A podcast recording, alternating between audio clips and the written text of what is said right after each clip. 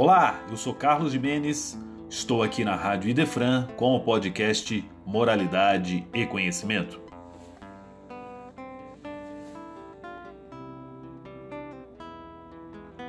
Do livro Caminho, Verdade e Vida, lição número 12, cujo título é Educação no Lar, Emmanuel, através da psicografia de Chico Xavier, nos ensina.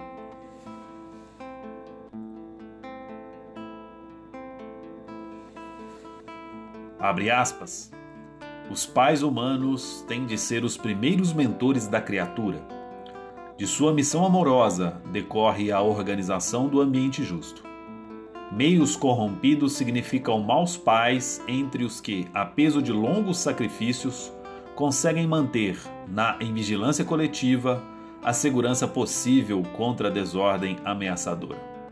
A tarefa doméstica nunca será uma válvula para gozos improdutivos, porque constitui trabalho e cooperação com Deus. O homem ou a mulher que desejam ao mesmo tempo ser pais e gozadores da vida terrestre estão cegos e terminarão seus loucos esforços, espiritualmente falando, na vala comum da inutilidade. Fecha aspas.